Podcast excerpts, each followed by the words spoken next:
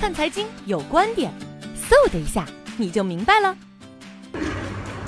今天的博鳌可以说是春和锦鲤，波澜不惊。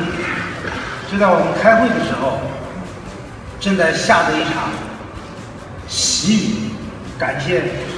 各位嘉宾的云集，给博鳌、给海南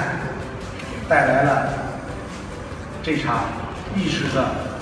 丰收的喜。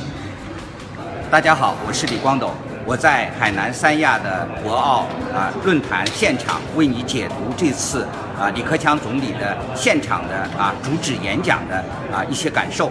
啊，这次呢可以说是啊高朋满座，大咖云集。那李克强总理在博鳌论坛的这个演讲中，我觉得给亚洲经济吃了一颗定心丸儿。呃，大家最关心的是亚洲的繁荣。那么亚洲的繁荣要看中国经济这个发动机啊，非常很多的经济学家，包括嘉宾都关心中国经济会不会硬着陆。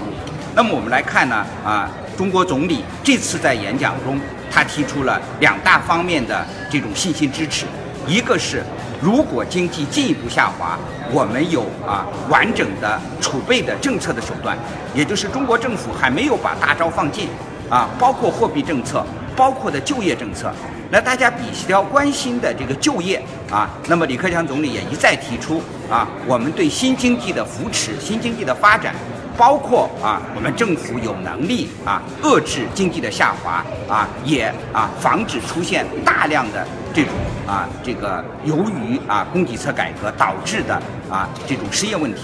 第二个呢，我感触最深的是总理对于新经济他非常的啊在行啊，所以他屡次啊提到了互联网加，这次又特别的关注的提到了啊要发展共享经济，发展分享分享经济。啊，那么总理呢，看上去呢，啊，风尘仆仆啊。昨天从啊晚上从三亚啊坐高铁的动车啊过来，他用动车来形容中国经济是多头带动，不仅是一个发动机，每一个动车组都有发动机。那么他也啊巧妙地回应了这种关于食品安全、知识产权啊，甚至啊药品安全这方面的问题。所以我觉得啊，这次的演讲可以说是给亚洲经济指了一个定心丸，也为啊中国经济啊二零一六年的改革啊指明了方向。谢谢大家。